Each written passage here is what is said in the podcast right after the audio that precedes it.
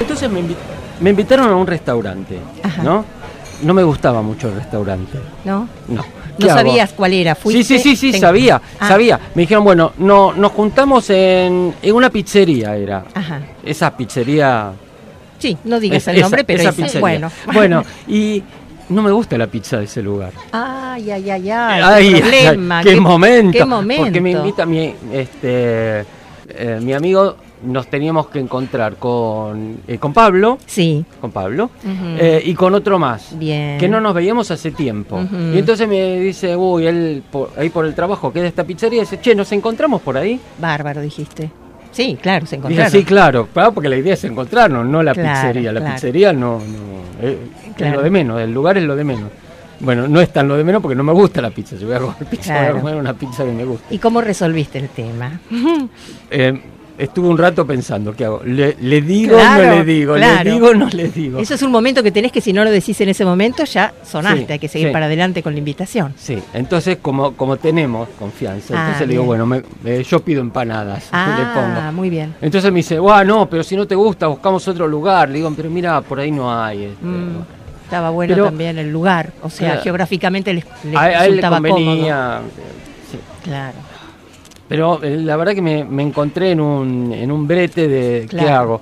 Como cuando este, te traen algo que no te gusta, Claro. por ejemplo. Sí, y bueno, hay opciones. Una torta de pronto. Me vienen con una torta. Ah, una vez me pasó, ay, ¿sí? mira, para tu cumpleaños, mira, te traje una torta.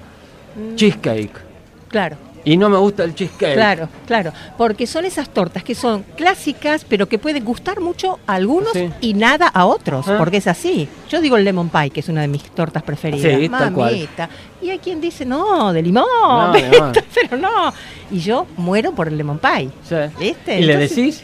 No, digo, te vienen con una cheesecake que Y- no te gusta, ¿le decís? Claro, mira, o sea, tampoco me pasa Ah, que yo, yo sea estuve algo, mal una vez. Tampoco me pasa que sea algo que rechace definitivamente Mm. como para no poder probar siquiera un bocado. Ah. Entonces, a lo mejor No. por amabilidad Sí. pruebo lo que fuera. Ves, Ah. Tiene que ser algo que, no sé, que me haya empachado alguna vez y que, Mm. bueno, desde ese argumento también uno puede decir, mirá, te agradezco, pero vos sabés que tuve un empacho de Mm. chico con el dulce de leche, por Claro. ejemplo. Una cosa así, tiene que ser como muy, muy extrema. Si no, más o Bueno, menos uno lo va, lo va dibujando. Claro, Como las empanadas vos con en la pizzería. Ah, sí, pero en el otro le dije, che, Claro. no, sabes que a mí no me gusta. Uy, no, pero bueno, no importa, es una fiesta, a otra gente le gustará, está bárbaro. Seguro, seguro. ¿Y cómo era la pizza? Describímela y sacamos el lugar. no, no, mentira, no. Así de alta. Alta, alta y muy grasosita. Sí. Ya, el quesito ese que se... mm, que bien, no, ¿no? no, sé, qué sé yo. Pero bueno, pero la pizza te gusta, ¿no? ah, te me gusta? encanta la pizza, Claro. me encanta. Sí, la comí, no es que no la comí, la Claro, terminé comiendo, claro. pero pero si prefiero, si me dan a elegir, eh, pizza Claro. a la piedra. ¿Y cuando te convidaron el cheesecake, qué hiciste? ¿O te trajeron el... No, trajeron la torta y la comieron los demás. Yo no, porque Ah. probé cheesecake. Ajá. Eh, no me gusta, hay algo, no, no, la textura, no sé qué es lo que no me O gusta. la del combinación, justamente, que es lo que adoro, la combinación del, de ese agrio, del, del Mm. queso con la, el- Mm, la- bueno, a mí la no sé. o la No. gelatina, como sea. Pero no. De hecho, yo a veces preparo gelatina así de, de frambuesa o cereza, que es muy rica, Ajá. y un poquito de queso crema, Ah, sí, así el un gesto. touch, un gesto así, hice como Sí, tirando un, ah, poquito eso. de queso así, y me encanta esa combinación. Ese gesto de. ¿De qué? A ver. eh, ¿Es de tanguera? ¿No? ¿No de cantante de tango? No, sería muy exagerado, no, no, no, no en lo personal. Para, para terminar. Para terminar un, claro, un final de tango podría ser, que no sería mi caso, pero bueno, acepto y admito que hay Bien. cantantes que tienen ese estilo, ¿verdad? Bueno, ok, vamos, empezamos el programa, ¿te Claro. parece? Eh, empezamos con el momento Mark Knopfler del programa Nobody's Child. Famosos entre nosotros, porque todos tenemos algo para contar.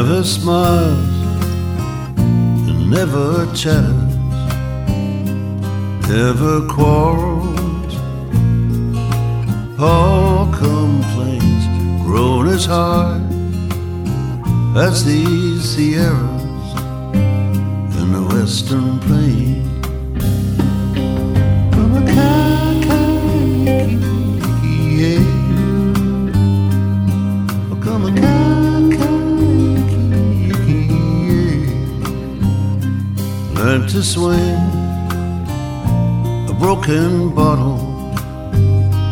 Learn to use his fists and knife in the barrooms and bordellos of his life. He drifted down towards the border. Sky was dark, but it did not rain. Came the meanest pistoleros in the western plain.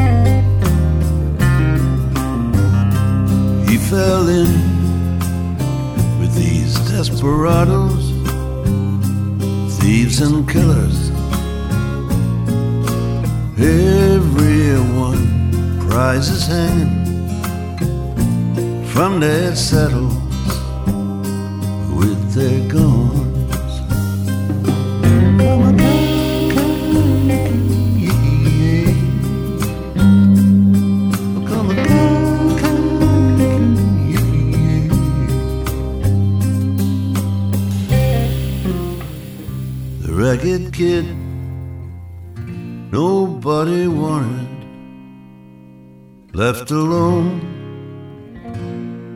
to ramble wild.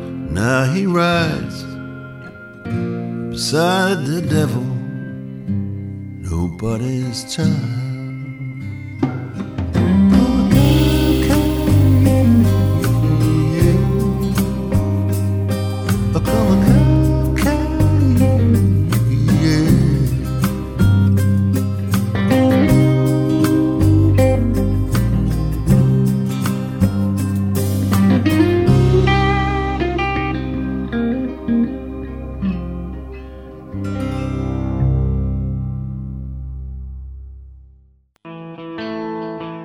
Entre nosotros. Porque todos tenemos algo para contar. Y aquí estamos con nuestra FEN del día, a quien por una cuestión formal le pedimos que se presente. Mm, Me llamo Maribel. Eh, y si me tengo que presentar quién soy, soy Maribel, soy locutora, soy parte de las historias. Es más, me llamo Maribel porque había una revista que se llamaba Maribel y mi papá fue el que eligió ese nombre y se llamaba la revista de la mujer argentina. Así creo que por ahí me empezó a llegar todo ese caminito de ser un poco guardiana de historias, de ser locutora, de ser mamá. Según mi hija, soy 3M. Soy Maribel, mamá y museos. Ah, Eh, soy magíster en museología, fundé tres museos, escribí seis libros, tengo dos hijos, planté muchas plantas y fundé tres museos, te decía, y dos más por fundar, así que son cinco. Así que mi vida, digamos, viene por ese camino. Soy de un pueblo que se llama Hinojo, de un pueblo muy pequeñito. He tenido muchas oportunidades a veces de, bueno, elegir otros caminos, pero mi camino me vuelve nuevamente a mi pueblo. Un lugar del que me siento muy orgullosa y muy contenida con su gente, que es gente de pueblo, gente donde uno va caminando y por ahí pasás y como vas pensando en otra cosa, ni saludás y te vienen y te tocan timbre y te- me dicen, Maribel, ¿te pasa algo? Ay. No, porque no porque recién me cruzaste y no me saludaste. Entonces siguen sucediendo esas cosas en algunos lugares de esta tierra Claro. y bueno, elijo ese mi lugar para vivir. Qué lindo. ¿Y Bien. dónde es eh, Hinojo? Es, Hinojo ¿Qué provincia? es ¿Buenos partido de Olavarría, Ah. provincia de Buenos Aires. Qué lindo, bueno, Sí. muy bien, muy bien. Bueno, y si tuviéramos que ordenar un poquito cronológicamente todas estas facetas tuyas, eh, ¿por dónde empezamos? ¿O, o por dónde empezás? Y empezamos, subida arriba de una sillita en la casa de mi abuela Clelia. eh, y mi abuela me enseñándome, estaba la Catalina, yo tenía tres años y recitaba la Catalina. Y el día que nació mi hermano, el otro día me apareció, íbamos por el campo con mi hermana y sale volando una cigüeña. Y mi hermana me dice, una cigüeña. Y a mí me apareció, la blanca cigüeña lo trajo de día, la blanca cigüeña lo trajo de noche. Es tan chiquitito que cabe en el coche, es tan chiquitito que cabe en mi mano. Bienvenido seas. Bienvenido hermano. Y la abuela me lo había enseñado para que yo se lo dijera a mi hermano, que recién había nacido. Y bueno, mi abuela no había ido a ninguna escuela de narración oral, pero mi abuela era una gran narradora que al lado de la cocina leña me contaba grandes historias. Entonces, si empiezo cronológicamente a contar, Claro. era irme los fines de semana a escuchar a mi abuela y a compartir toda esa cosa, que yo lo que creo que mi abuela tenía tiempo para mí. Y ese tiempo compartido y ese tiempo en el que sonaban las campanas del reloj, eh, que había una puerta cancel, que de repente tocaba un timbre y venía una señora pidiendo y me decía, ¿tiene algo que me dé? Y yo decía, bueno, voy a entrar a buscar a mi abuela, no la encontraba. Volví a salir y le decían, no está mi abuela. Y se sacaba lo que tenía puesto encima y era ella que se había disfrazado haciéndose que era la señora que pedía. Ay, Entonces, estas cosas que pasaban Qué en la casa de mi abuela eran tan locas y tan divertidas que creo que mi camino de alguna manera se fue marcando y se fue guiando por ahí. Qué fantástico. Cronológicamente, digamos. Qué fantástico, decís, tenía eh, para darme tiempo. O sea, con todo lo que significa el tiempo, Eso. poder dedicarse al otro, Eso. ¿no? Porque Mira, es hoy justo cuando llegamos dijimos, "Te estamos tan corriendo Sí. y creo que nos pasamos la vida tan corriendo Mm. Que eso es lo que ahora yo- mi mamá, eh, bueno, me tuvo cuando tenía 17 años, entonces Ah. tenemos muy poca diferencia Claro. con mi mamá. Claro. Eh, mi hija tiene ahora 17 años y mi hijo va a tener una hija y tengo a mi abuela que tiene 87. y entonces eso es lo que le reclamo a mi mamá. Yo le digo, bueno, eh, yo lo que siento es que las abuelas de ese momento lo que tenían eran otros tiempos para darnos, Claro. eran otros momentos para compartir. Que no digo que sea mejor ni peor, no pongo en balanza una cosa o la otra, sino que simplemente era sentarse Claro. y si había jazmines, se olían los jazmines y si la cocina empezaba a apagarse, se buscaba leña para poner a la cocina leña que, que estaba ahí y se contaba lo cotidiano y escuché ahí las primeras historias de inmigrantes. Claro. Una de sus amigas, por ejemplo, era doña Mónica Müller, que había venido de Alemania y que vinieron en el barco con su papá y su mamá embarazada y su mamá muere en el barco y queda ella solita de dos años con su papá Uf. y la tiran del barco porque era lo que sucedía en ese momento. Y esa mujer dura que yo conocía de la calle esa tarde la que contó la historia, me hizo descubrir que había tantas historias dentro de cada persona y yo creo que tenía ahí 15, 16 años. Y creo que también ahí empecé a decir, bueno, ¿cuánto tenemos para contar cada uno de nosotros? ¿Qué hay detrás de esa señora que yo veía que era tan seria y tan renegada y que siempre andaba con cara? Y ese día la vi llorar por primera vez y yo dije, wow, bueno, qué cosas nos pasan y a veces cuántas corazas tenemos que ponernos para poder enfrentar la vida. Claro. Claro. Maribel, ¿y cuándo se transforma esta vocación por la narración, que viene desde chica, en, eh, bueno, en una profesión o en una actividad? Mira, siguió después en el colegio secundario, escribí una obra sobre Santa Teresa de Ávila en ese momento, vestí a todos mis compañeros, todos de monjas y todas de curas, y estaban todos de la mano, era como la- las primeras publicidades más locas que podíamos haber en ese momento, y después termino la secundaria y empiezo la la licencia- licenciatura en comunicación social en la Facultad de Ciencias Sociales de Olavarría, pero yo quería ser locutora. Mm. pero no era posible. Mi papá, un obrero de una fábrica, mi mamá cosía en ese momento también para afuera, lo, no daban los medios para que yo me pudiera venir a vivir acá a Buenos Aires. Y bueno, eh, hice comunicación social junto con antropología. Y creo que la antropología también me abrió otra mirada del mundo hacia los demás, Claro. con esa relatividad cultural en la que cada uno puede ver al otro sin juzgarlo. Claro. ¿no? Todas estas actividades como finalmente todo contactan, eso, ¿no es claro. Y empecé teatro y bueno, y se fueron sumando después la fotografía, filmación, eh, empezamos a tener, bueno, empecé un concurso, participé en un concurso, iba en primer año de la facultad y era un concurso de cines Lucas de Mare. Gano el primer premio y el primer premio era venir a ver la filmación de la película Las tumbas con Federico Lupi. Wow. Yo te puedes imaginar, Claro. estaba tocando el cielo en ese momento. Bueno, llego de vuelta a la barría después de todo el día de la filmación y me llaman de la radio La 103, que era el boom en ese momento. Recién salía la FM, era la segunda FM que había en la ciudad. Y voy en el programa de la mañana y les cuento todo lo que me había pasado, lo que había vivido durante la filmación. Y había uno de mis profesores, que era Cachito Fernández, que me daba antropología en las facultades sociales.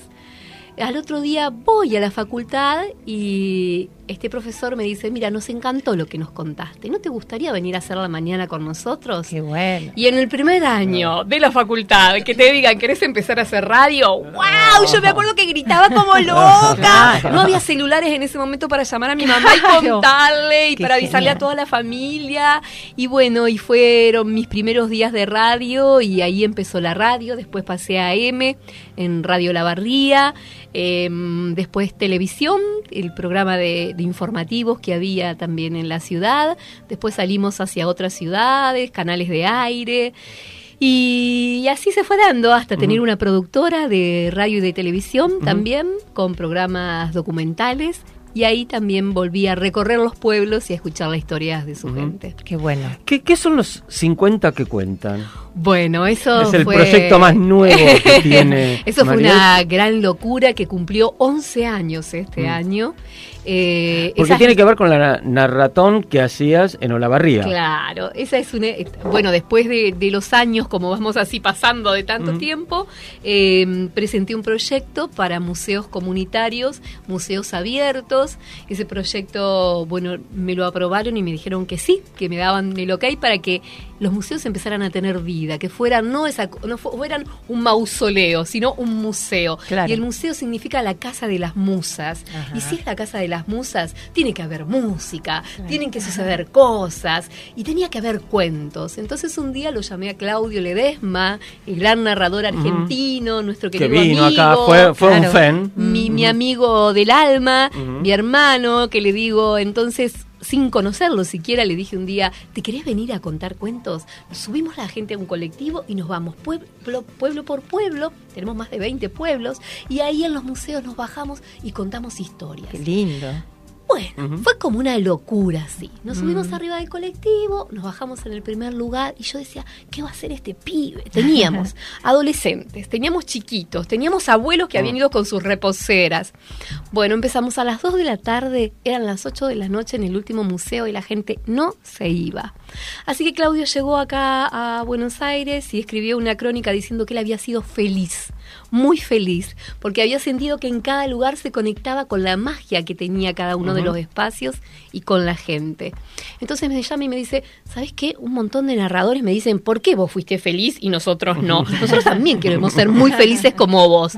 Si vamos y hacemos un recorrido como lo hiciste vos, y cuando uno le dice, mirá, llevo a mis amigos, vos decís, bueno, ¿cuántos amigos pueden venir? Tres, cuatro, cinco. Bueno, a la semana me llama Claudio y me dice, somos diez. A la semana siguiente somos 20, somos 30, somos 40. Pasan los 15 días y me dice, somos 50. Bueno, pará. Le digo, ¿dónde voy a meter tanta gente? Claro. Así que esos 50 que cuenta se transformaron eh, en una locura inmensa de 50 narradores subidos a un colectivo, llegando a los pueblos como el flautista de Hamelin, entrando a las cocinas y en las cocinas historias de género, en el galpón historias de fútbol, en el patio historias para niños. Tenemos un lugar ahora en Tapalqué donde hacemos que te va a encantar. Eh, es un matrimonio de tangueros y ellos tienen un patio tanguero. Entonces ahí son los cuentos de tango y ellos preparan con todos los instrumentos y con todo el, bueno, con todo el amor, que eso es lo que se nota, el gran amor que la gente pone porque nos reciben en cada lugar Claro. y hacemos noches de cuentos de amor, Mm. eh, noches de gala. Claro. Y eso empezó siendo así un recorrido por la ciudad de Olavarría durante ocho años. Luego dejé la dirección de la red de museos de los pueblos, renuncié porque justamente era una de las propuestas que no aceptaron que continuara. Y con esa misma propuesta me fui a la ciudad de Tapalqué y ya hace tres años que los 50 que cuentan están en Tapalqué y este año nos quedó el nombre de 50 que cuenta porque fuimos 110 narradores. Así que es una, una maravilla esto de sentir distintas voces, Qué distintas lindo. historias, distintas formas de contar. Como vos decías hoy, ¿no?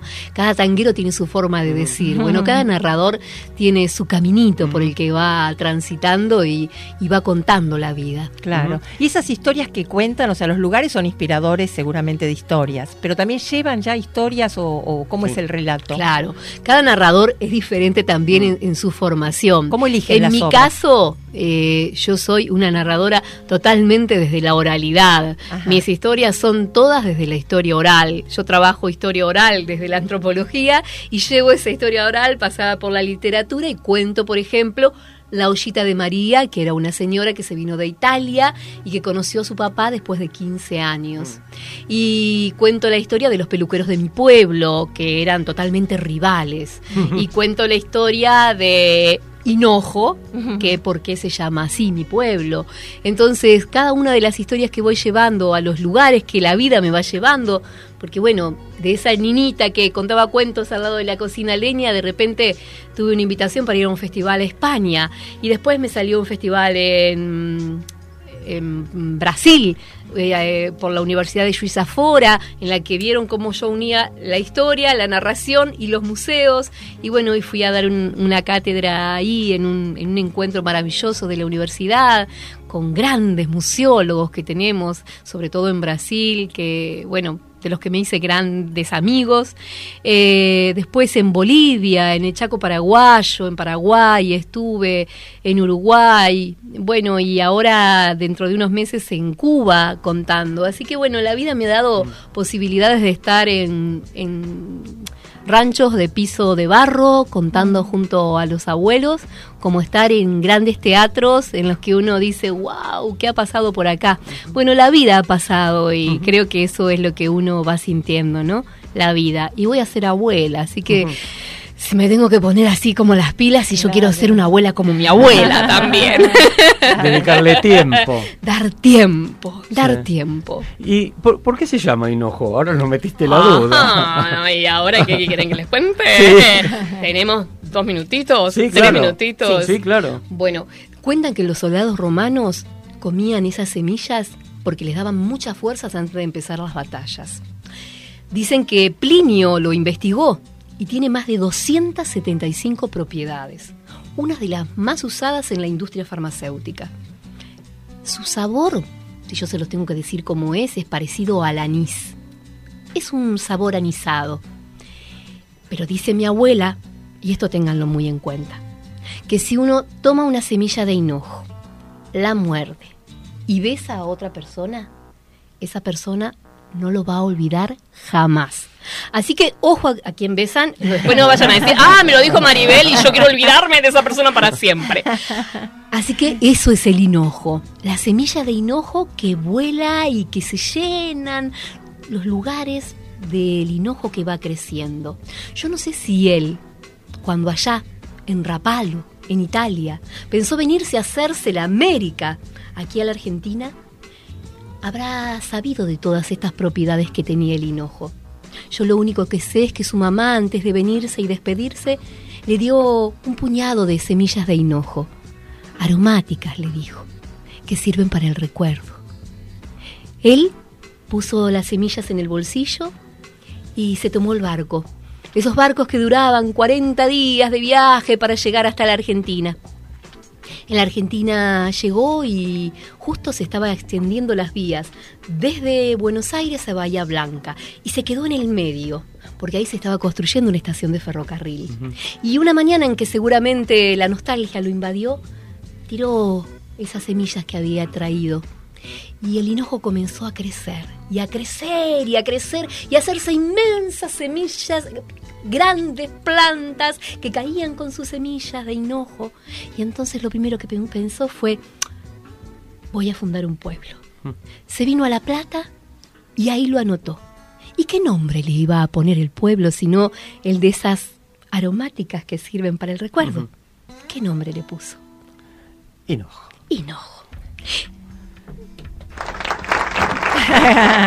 La historia sigue, pero les voy a contar solamente, eh, digamos, ese cerrecito final. Que él estuvo 10 años construyendo la casa, que estuvo 10 años armando un gran almacén, un almacén que de tan pequeñito llegó a llamarse Almacén Maicería La Buena Esperanza de Ángel Bardi, primer fundador de la estación Hinojo, Hotel, Café y Billar. Así que imagínate que era como un mini shopping que tenía en los años 1887. Y después de 10 años fue a buscar a Teresa a Italia y Teresa allí lo esperó. Y se vinieron y que cuando llegaron, él le señaló la casa que está justo enfrente a las vías del ferrocarril y le mostró una casa que era de piedra, exactamente igual como la casa de Teresa en Italia, que tenía tres escalones igualitos, igualitos, las terminaciones en B, tres ventanas con vidrios rojos, amarillos y azules, exactamente igual. Esto me lo contó el nieto de ese Ángel Bardi. Me contó que además de las semillas de hinojo, este viejo ángel había traído entre sus cosas los planos de la casa de Teresa, para construirle una casa exactamente igual para cuando ella viniera a la Argentina no extrañara. Por eso, amigos, los invito que si alguna vez van a mi pueblo, vayan a la estación y miren enfrente. Van a ver una casa que está un poco viejita, de piedra, un poco derruida. Pero saben una cosa, esa casa sigue en pie, como siempre siguen en pie los grandes y verdaderos amores. Qué Wow, lindo. qué emocionante. Muy Qué- lindo. Qué, emocionante. Muy bueno, bien. eh, hagamos un cortecito, Un escuchemos un tema. sí, este, claro. así nos queda el gustito Claro. a, a este cuento en, eh, rebotando en nuestra alma. Escuchamos ahora Luz de Ciro y los Persas.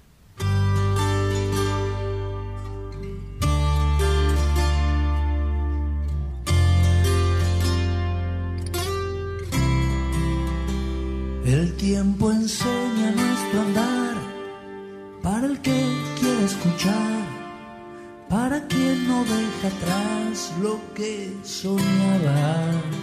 Pueden matarte por la piel, expulsarte por la fe, arrancarte de la tierra que abrazabas. Muéstrame tu luz, yo te. No ha sido en vano imaginar que el día llegaba. El tiempo enseña nuestro andar y de tanto caminar me olvidaba de pensar que me esperabas.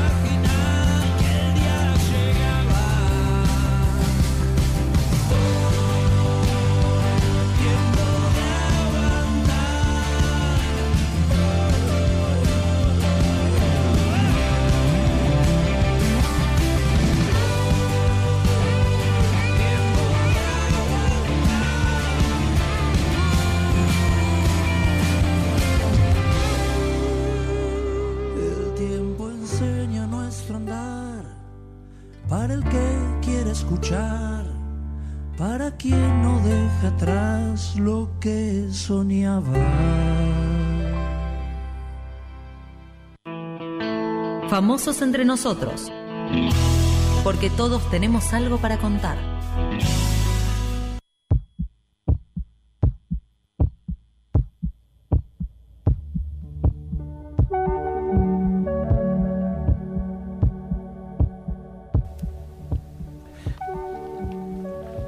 Seguimos con Maribel García. Bueno, tantas actividades, ¿no? Sí. Eh, ¿cómo, ¿Cómo presentar la locutora, narradora? eh, ¿cómo- Museóloga. Museóloga.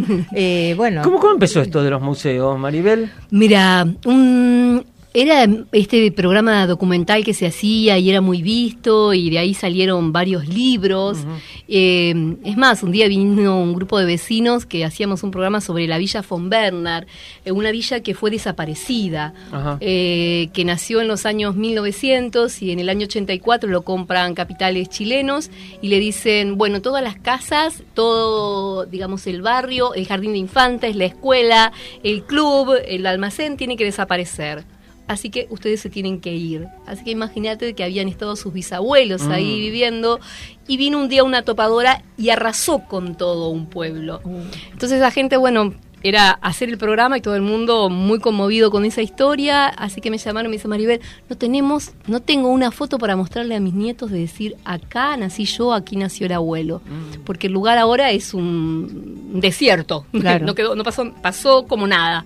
Y entonces, bueno, ahí decidimos hacer un libro con los vecinos, un libro comunitario. Nos reunimos todos los martes y dije que sí, dije que sí como que vamos a hacer un libro, sí lo vamos a hacer. Y yo estaba segura que el libro lo vamos a hacer. Pero por supuesto que cuando la empresa Calera Avellaneda vio que el libro decía que todo había desaparecido, Claro. no tuvimos financiamiento. y los vecinos dijeron, bueno, si nos invisibilizaron una vez, no nos van a invisi- invisibilizar dos veces. Y entre ellos juntaron el dinero e hicimos un libro con papel ilustración, con más de 300 fotografías, que hasta de Japón llegaron fotografías, porque hay gente que, bueno, pasó, pasó mucha gente por ese pueblo. Era un pueblo como ahora fuera un country vivir en ese espacio. Y bueno, de todas esas historias, un día presenté un proyecto al intendente, que en ese momento era Helio Ceseberri, diciéndole que a mí me gustaría trabajar pero con museos vivos, donde hubieran, donde sucedieran cosas. Y le llevé un jueves el proyecto y el jueves a la noche recibo un llamado y era el intendente diciéndome si no podía ir al otro día a la mañana, que quería charlar conmigo. Y me dijo, ¿querés empezar mañana? Sí, le dije yo también, sí. Qué sí, grande, sin saber qué bien. cuánto iba a cobrar, ni cómo iba a trabajar, ni cómo. Sí, e- él sí estaba siempre presente. Qué bueno. Así que fueron nueve años de, de trabajo, de crecimiento, de aprender muchísimo. Y, mm, y bueno, y de crear que la gente saliera a pedir museos. Tres localidades salieron a pedir museos porque querían tener las mismas actividades que tenían los demás vecinos, donde los adolescentes venían a escuchar música al museo, donde los del grupo, grupo de skate hacíamos también que podían andar hasta adentro del museo. Es decir, unas actividades en las que toda la comunidad estaba involucrada. Qué bueno, ¿eh? Entonces, bueno, se generó esto, eh, por eso fue el camino, por eso llegaron los museos y por eso, bueno, la narración y las historias se fueron uniendo, porque yo eso es lo que sentía. Eh, siempre se contó la historia del que gana, del héroe, del más grande, pero la historia del panadero, que es el que te da de comer todos los días, ¿cuántos la conocen? La historia del diariero que sale en su bicicleta, ¿cuántos la saben? Claro. Y realmente reconocí historias increíbles, Claro. maravillosas, de, de cada una de las personas que, que visité a lo largo de todos estos años que han pasado ya Claro. y, y que me siguen nutriendo profundamente porque cada uno tiene algo que enseñarme, de cada uno tengo algo para aprender. Que sería en ese concepto nuestros FEN. Es- estamos, Porque eh, de eso lo que se trata, pensando. ¿no? Bueno, este es nuestro programa. Eh, desde todos tenemos algo para contar, que Claro. es nuestro Claro, eslogan, hasta es conocer la historia de cada uno, cómo trabaja cada uno de los De- en y las de, profesiones. y de la sabiduría de cada Claro. uno, digamos. Escuchar a un hombre en el campo decirte que como está cayendo el sol tan rojo, mañana va a haber mucho viento porque los volteros se levantaron. Es decir, hay una sabiduría y un contacto claro. con la naturaleza, con la tierra, en la que muchas veces se cree que en las universidades se aprenden grandes cosas y yo creo que estas cosas grandes también se aprenden con la gente en la calle, sentándose, escuchándose, Claro. mirándose a los ojos, cosas Claro. que vamos perdiendo. Claro. Y esto es lo que incito todo el tiempo, ¿no? Esta posibilidad de juntarnos, de encontrarnos, de mirarnos y de contarnos. Claro. Maribel, en esta experiencia que tenés como narradora en distintos ámbitos, en diversos lugares, e incluso de manera internacional, ¿no es cierto? Sí. ¿Cómo es esto de adecuar el lenguaje? No hablo solamente del idioma, pero digo, ¿cómo, Mira, cómo justo narrás? me, me apareció una imagen ahora que vos estás diciendo esto. Estaba haciendo. Yo tengo tres muestras itinerantes de, como museóloga. Una se llama Ellas al desnudo. Cuento la historia de las mujeres a través de la ropa interior. Desde los culotes, enaguas, camisones, ajuares. eh, carteras con historia. Son 500 carteras. Cada una tiene la historia de la dueña. Claro. Desde la de Estela de Carlotto, que fue la primera cartera que se compró con su sueldo de maestra, y ella cuenta en su audio cómo, cómo logró, hasta carteras de inmigrantes que llegaron de distintos países, de maestras, de niños con sus pequeños, pequeñas carteras de los primeros años. Bueno, son 500 que cuentan su historia. Eh, ¿Y co- ¿Cómo es? ¿Cómo es físicamente? ¿Cómo esa- físicamente? Es, eh, nosotros llevamos la muestra al lugar de donde nos llaman y son eh, mm, como maderas, te diría, de un metro por un metro, las que tienen un vidrio sobre la que se eh, descansa la cartera y al costado la historia. En algunas con audio, contado Ajá. por sus propias dueñas, y en otras relatada a un Mm. costado. Eh, y así vas pasando y muchas tienen muchas preguntas que te van haciendo las carteras. Ah, claro. Entonces, bueno, vos mismo vas haciendo un recorrido como vos vas eligiendo porque todo el tiempo vamos preguntándote eh, qué hubiera llevado en esa cartera, qué cosa llevaría una mujer que por ahí solamente se compraba una cartera en la vida porque era Mm. la cartera negra que la tenían desde desde que se compraban la primera hasta que morían, digamos. Y hay una instalación que justamente se llama La Cartera Negra y es altísima y está hecha toda de carteras negras en homenaje a esas abuelas que andaban con sus Claro. carteritas de acá para allá. Qué. Eh, bueno, y creo que no sé por dónde me fui, por, sí, porque ahí veníamos pero- por las muestras. Claro. Ah, bueno, Y- y ese lenguaje, decíamos, diferente que por ahí no sucede, estando con una de las muestras que fue Carteras con Historias. em, en América me pasó que la directora del Hospital de Oncología me vino a preguntar si yo no iría contado y al otro día a las personas que estaban haciéndose quimioterapia. Ajá. Y yo soy sobreviviente de cáncer de mamas. Y cuando me dijo eso, yo dije, ¿qué hago? Porque, wow, me pegó fuerte, ¿viste? Claro. Eh, yo no llegué a la quimio, me hicieron rayos, pero llegar a un lugar de quimio, ir a contar, medio como que no sabía qué me iba a pasar. Pero dije, yo me hubiera gustado que hubiera venido alguien a contarme. Claro. Entonces me pongo en ese lugar y voy. Y a la otra mañana también, en eso de pensar, bueno, ¿qué contaría? Y estaban, eran un grupo, eran seis mujeres que había y en, en ese hospital de oncología. Y empecé a contarle historias, historias divertidas, y ellas empezaron a, a interactuar y charlábamos, y yo decía una parte de la historia, y ellas me seguían contando, y yo te puedo asegurar que fue una de las funciones más maravillosas que he podido dar, porque pude entregar y pude recibir de una manera increíble. Una de ellas me dijo, hoy había venido muy desganada, pero me voy sumamente feliz. Y bueno, cuando uno logra que, que, digamos, alguien pueda ser un poquito feliz, aunque sea un instante, creo que ya el caminito está recorrido, Claro, ¿no? y Ya- seguramente con una sensibilidad porque el tema de alguna manera te rozó, digamos, en algún Pero momento. me, me traspasa, Claro, me claro. Traspasa Y el, entonces para el alma, Claro. to- totalmente. Habrá sido Es muy más, enriquecedor para ella. Eh, estamos trabajando con un grupo de mujeres haciendo, Claro. yo tengo un grupo de narradoras, que son 20 narradoras que se llaman Guardianas de Historias Mm. y a su vez estamos formando un grupo que se llama Hola Rosas, que somos todas sobrevivientes de cáncer de mamas y vamos a juntar los dos grupos para que interactúen, porque está buenísimo esto de contarse las historias. Es muy necesario esto de, de escucharnos y de saber. Y no desde el dolor y de qué Claro. terrible, ¿no? Es de poder decir, ¿sabes qué? Sí, yo tuve cáncer, Claro. pero ¿sabes qué? Del cáncer no te morís. Tenés que tratarlo. Si vos, y cada vez que termino una función se lo digo a los hombres y a las mujeres que están, háganse una mamografía y una ecografía a tiempo. Gracias a eso, hoy estoy yo acá. Claro. Pasaron dos años. Mm. Hay mujeres que te lo cuentan que pasaron ya 20, 30 años. Claro. Pero el hecho es no preocuparse, ocuparse. ocuparse. Claro, Eh, claro. ellas al desnudo, carteras con historia, ¿nos ibas a contar Y alguna se más? necesita Sí. un cartero. Ah. Se necesita cartero. ¿Cómo es? Se necesita cartero. Se necesita cartero, es muy divertida. Esa viene desde que yo tenía 15 años. Un día iban a tirar las postales de unas tías viejas que habían quedado solteronas.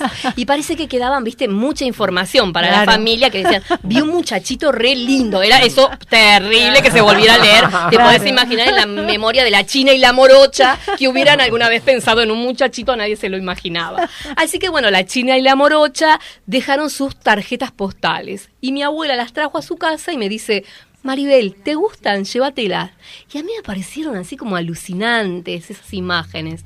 Y empecé a coleccionar y a coleccionar. Y bueno, esa colección se transformó en una instalación, Mira. una instalación gigante que fue su primera presentación ahora en Córdoba. La hicimos y, y me estaban llamando hace un ratito para ir a Río Cuarto también. Eh, son las postales, pero en tamaño ya mucho más grande, en 40 por 50 con las inscripciones que tiene cada una. Por ejemplo, hay una que es la imagen de la patria. Y entonces nos preguntamos, si vos tuvieras que ponerle un nombre a la patria, ¿qué nombre le pondrías? Y vos Ah. pasás por esa instalación de donde está la Claro. postal. Y después hay postales donde una, una hija le pregunta a su mamá si está ofendida con ella porque no recibe ninguna postal desde hace tiempo. Mira. Claro, no es el WhatsApp inmediato. Claro. Eh, eh, Imagínate cuánto tiempo por ahí pasaba y que, no y que el hijo había crecido y que le había salido el primer diente. Y toda esa información se centraba detrás de esa imagen que por ahí era de, de niños, que eran unas imágenes maravillosas. Hay unas imágenes muy, muy lindas. Y aparte, unas cartas sumamente interesantes. Por ejemplo, una de la Segunda Guerra Mundial, justamente el día que finaliza la Segunda. Guerra Mundial, la escribe la bisabuela de mi marido en el año 18 y ella empieza contándole a su marido Luigi diciendo, em, hoy la paz entró a nuestras Mm. casas. Ah. Desde las 8 se empiezan a sentir campanas de paz. No te imaginás, Luigi, cómo salieron con banderas, la gente a cantar. Todo un espíritu de paz para que ingrese a nuestras casas. Y es una cosa de, y bueno, y ellos no se habían visto más eh, durante todo el tiempo de la guerra y ella le dice que quiere entregarle a sus hijos, aunque ella está muy enferma. Bueno, y cada uno desde su lugar, cuando llega la muestra también lleva una carta o una tarjeta o una Claro. postal. Y apareció Alejandra Olivergulle, que es otra de las grandes narradoras de Córdoba, con una postal de su abuela que le había escrito a su abuelo ya muerto. Acordate, Luis, que nos habíamos prometido que el primero que se muriera le venía a contar al otro lo que era. Pero vos todavía no volviste. Así que eh, eh, nos vamos encontrando por eso con Claro. distintos mensajes y cosas realmente encantadoras en cada rincón. Sí, Mirá, qué claro. interesante. Eh, Vamos al último tema. Sí, con una pregunta gancho. Queda una pregunta gancho. A ver. No la contestes ahora. No, déjame pensar. ¿Alguna metida de pata? ¿Te acordás de alguna metida de pata? Tengo muchas. Vamos al último tema, ese. Lucky One.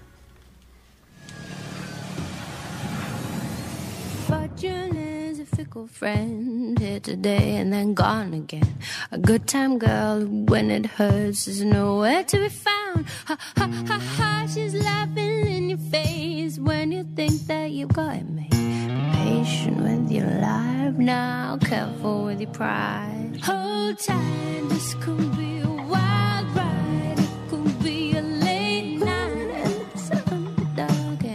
gonna be the lucky one? Hold tight, this could be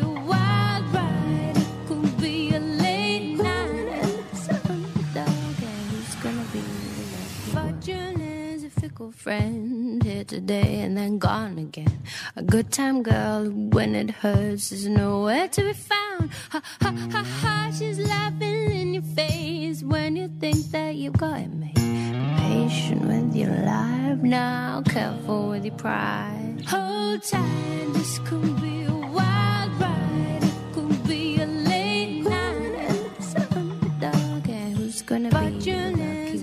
friend, here today and then gone again. A good time girl, when it hurts, is nowhere to be found. Ha ha ha ha, she's laughing in your face when you think that you've got it made.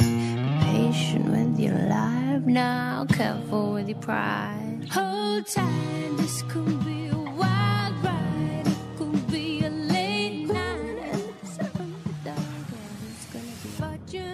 A fickle friend, here today and then gone again.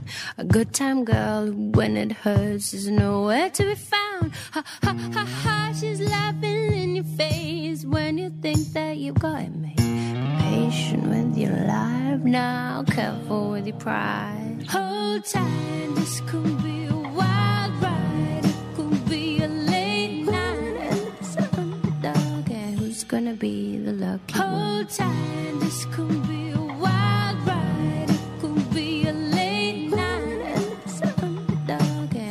gonna be the lucky one? Hold tight, this could be a wild ride. It could be a late night, and it's underdog. And who's gonna be the lucky one? Hold tight, this could be a wild ride. It could be a late night, and it's underdog. And who's gonna be the lucky one?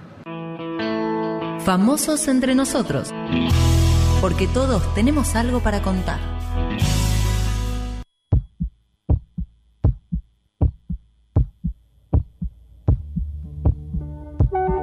Seguimos con Maribel García compartiendo esta tarde de sábado. Ella es museóloga, narradora, locutora, pero lo que más me gusta es que es guardiana de historias. Me Eso. encanta esa denominación. Bueno, y una pregunta A mí- gancho. Sí, metida Sí. de pata. Ay, sí. Ay, y me pongo colorada a veces cuando porque se nota mucho que soy colorada, pero me pongo más colorada todavía. Eh, fue una cosa que me, me dolió después de lo que pasó. Yo estaba en una escuela en Paraguay. eh, contando cuentos con Gacel Sayat. Habíamos viajado toda la noche para llegar a un pueblito Habíamos salido a las 12 de la noche y llegamos a las 8 a ese pueblito donde teníamos que contar. Lo primera, la primera función fue en una escuela secundaria. Entonces, lo primero que cuento fueron historias, algunas historias de amor, y pregunté el nombre de los chicos, le pregunté el nombre a un chico y me dijo que se llamaba Juan, y le pregunté el nombre a una chica y me dijo que se llamaba María. María y Juan, dije yo. Bueno, cuando llegó la hora del recreo, Juan, Juan vino con un avioncito de papel y se lo dio a María. Y le dijo a María, María, ¿me tenés el avioncito del papel durante todo el recreo? Ah, le dijo María, que te tenga un avioncito de papel durante todo el recreo. ¿Para, para qué, Juan? ¿Para qué quieres que te tenga el avioncito de papel durante todo el recreo? María, yo te pido que vos me tengas el avioncito de papel durante todo el recreo, porque vos, vos sos mi cielo. Conté esa historia.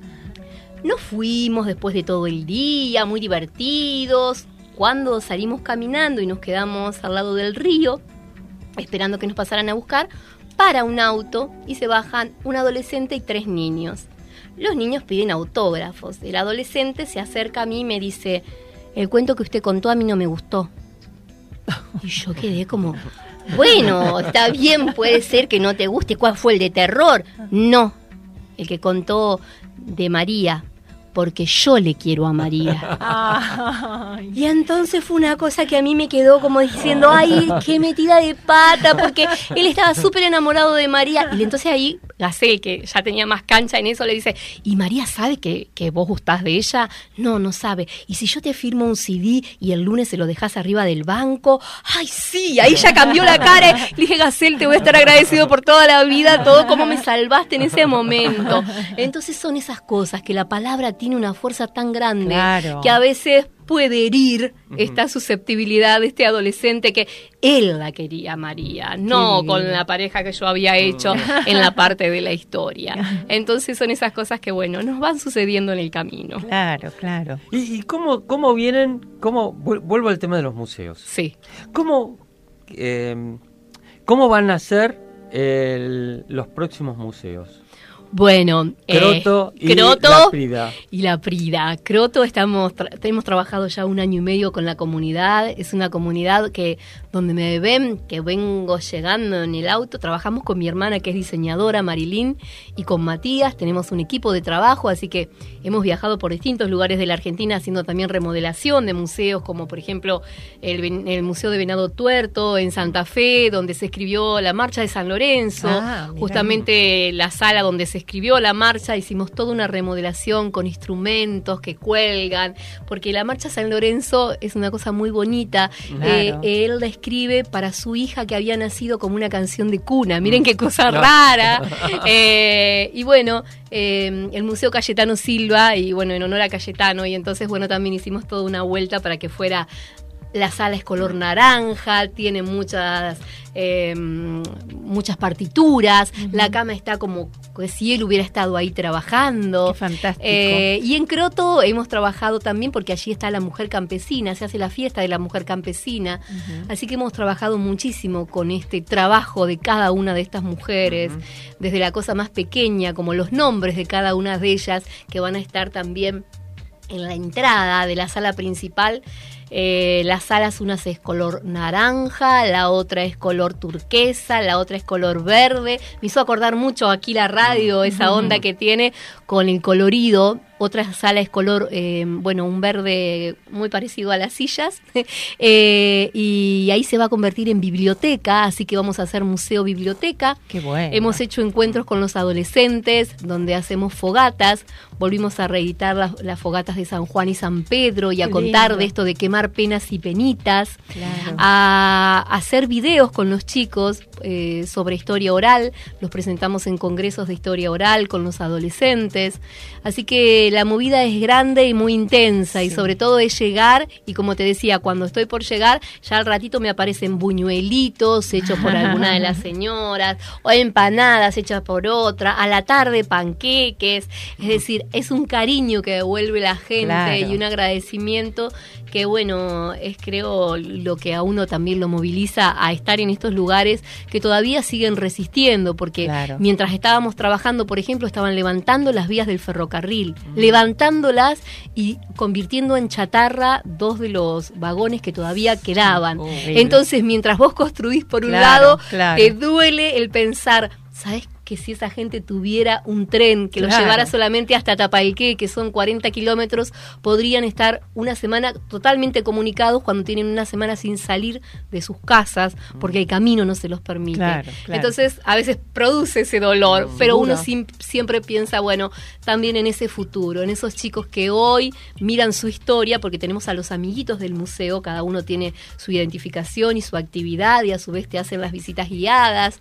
Entonces, esos son los, los museos, y el otro museo que va a ser también un gran museo de cuatro pisos, que es el Museo del Agua, que ahí estamos también reviendo toda una mirada del agua desde nosotros mismos, desde la escultura, desde los cuadros, desde pensar cómo, cómo el agua forma parte de todo el universo. absolutamente. Y desde la poesía, Claro. desde el agua con poesía, de la lluvia, Claro. eh, desde un barquito de papel que va corriendo, como antes cuando salíamos y salí, que se empezaba a llover y sacábamos los barquitos de papel. Vamos a enseñar a hacer barquitos de papel Mirá. para que recorran también los espacios.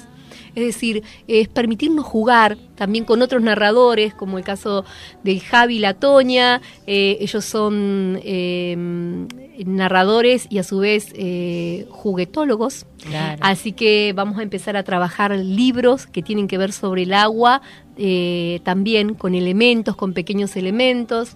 Eh, Javi es de Colombia y Toña es de Venezuela y bueno, hemos encontrado en ellos esos elementos que necesitábamos para seguir trabajando esta propuesta. Así que bueno, se va engrandeciendo siempre con el apoyo del otro y con la mirada del otro, que para mí es sumamente importante. Claro. ¿Cómo conocemos de tu trabajo? ¿Cómo, eh, contame dónde te encontramos. Bueno, fácilmente en Facebook, eh, como Maribel García, ahí me pueden encontrar. Tengo 5.000 amigos, pero bueno, me pueden seguir. Eh, no sé cómo se hace. Tengo otra página que es Maribel García Cuentacuentos, pero no me da el tiempo para estar en las dos. Así que si quieren ver el trabajo integral es Maribel García y ahí mismo van a ver una página web donde un poco también se desarrolla todo mi trabajo y donde van a poder ver toda la parte, digamos, de, de narración como también de las muestras. Y otra que se llama Muestras itinerantes, Maribel García, donde van a ver ellas al desnudo, carteras con historias y se, se busca cartero. Maribel, qué lindo nombre. Em, y se busca cartero, qué lindo nombre. Em, esta tarea tan inmensa. Imagino que hay un equipo también trabajando. ¿Cómo, cómo lo, Mirá, lo es un equipo muy grande. Claro, claro. Mi hermana Sí, Eh, es diseñadora. nos mi decías. hermana que es la diseñadora y montajista. Sí. Eh, su pareja que es Matías, que también es diseñador y hace historietas y dibujo. Y yo. Y en ese caso, cuando necesitamos un apoyo un poco más grande, mi mamá. Mirá. y mm, el apoyo de mis hijos también, cuando necesitamos por ahí trasladarnos, pero eh, trasladamos todos en nuestros propios vehículos. Cada vez que vamos a un lugar a hacer el montaje, lo hacemos con nuestros propios medios. Entonces, ya te digo, el equipo no es de, de gran cantidad de gente, pero sí de muchos años de trabajo y de mucha responsabilidad en lo que hacemos y de mucho compromiso y sobre todo de mucha pasión. Claro. Eso es lo que... Bueno, Claro, claro. tenemos que ir hasta Córdoba y justo no- me entregaron un premio que era un, un premio que se le da a los narradores eh, a la trayectoria y bueno, fue el otro fin de semana que estuvimos en Córdoba. Y bueno, hay que ir a Córdoba y hacer el montaje también de la muestra Se Busca Cartero y, y bueno, y ahí todos nos sumamos, nos ayudamos entre todos y es una cosa bien familiar en la que, Claro. bueno, todos nos, nos vamos apoyando para seguir. Y además una tarea que revaloriza cada lugar y las historias de la gente y, y en eso deben estar sumamente Sí. agradecidos. La Claro. verdad que es un trabajo además muy bello porque acompaña una estética fabulosa por lo que nos mostraste recién en, Ujú. en- en- en estas Así es. imágenes. ¿eh? Así que bueno, Bueno. y el tiempo se nos ha terminado.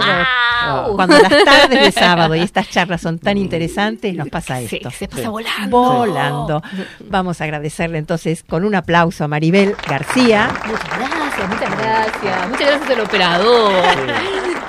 Muchas gracias Maribel por tu presencia y por esta charla súper interesante para nosotros. La ¿eh? disfruté muchísimo, me Bueno, encantó volver a encontrarnos. Pasó Sí. mucho tiempo, pero mucho que no nos vemos, es como Maribel. que, bueno, uno vuelve a ser el mismo que se encontró hace un tiempo atrás. Y esto es lo lindo, ¿no? Es verdad. Muy buena. Así es. Bueno, y le agradecemos a Ezequiel Amarillo, nuestro Claro. operador, un capo, al libro de arte.com.ar, Sí. a Alejandro Samaritano y el Cineclub Núcleo. Los dejamos en la compañía de Marcelo y de Aldo eh, y convivir en positivo, que se viene un programón como siempre. Nosotros, Nos encontramos en Facebook, Sí, claro. Famosos Entre Nosotros, en Twitter, arroba Famosos Entre Nos, en Instagram, arroba Famosos Entre Nosotros. bien, y nos reencontramos el próximo sábado a las 5 de la tarde en Famosos Entre Nosotros por Radio Trend Topic. Que tengan una muy buena semana, que lo pasen lindo. Chau. Chao. If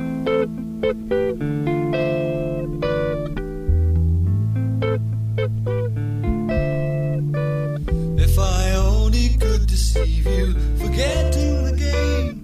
Every time I try to leave you, you laugh just the same. Cause my wheels never touch the road, and the jumble of lies retold just returns to my back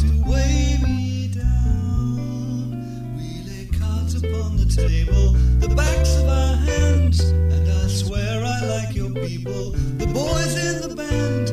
Reminiscence is gone astray, coming back to enjoy the fray in a tangled.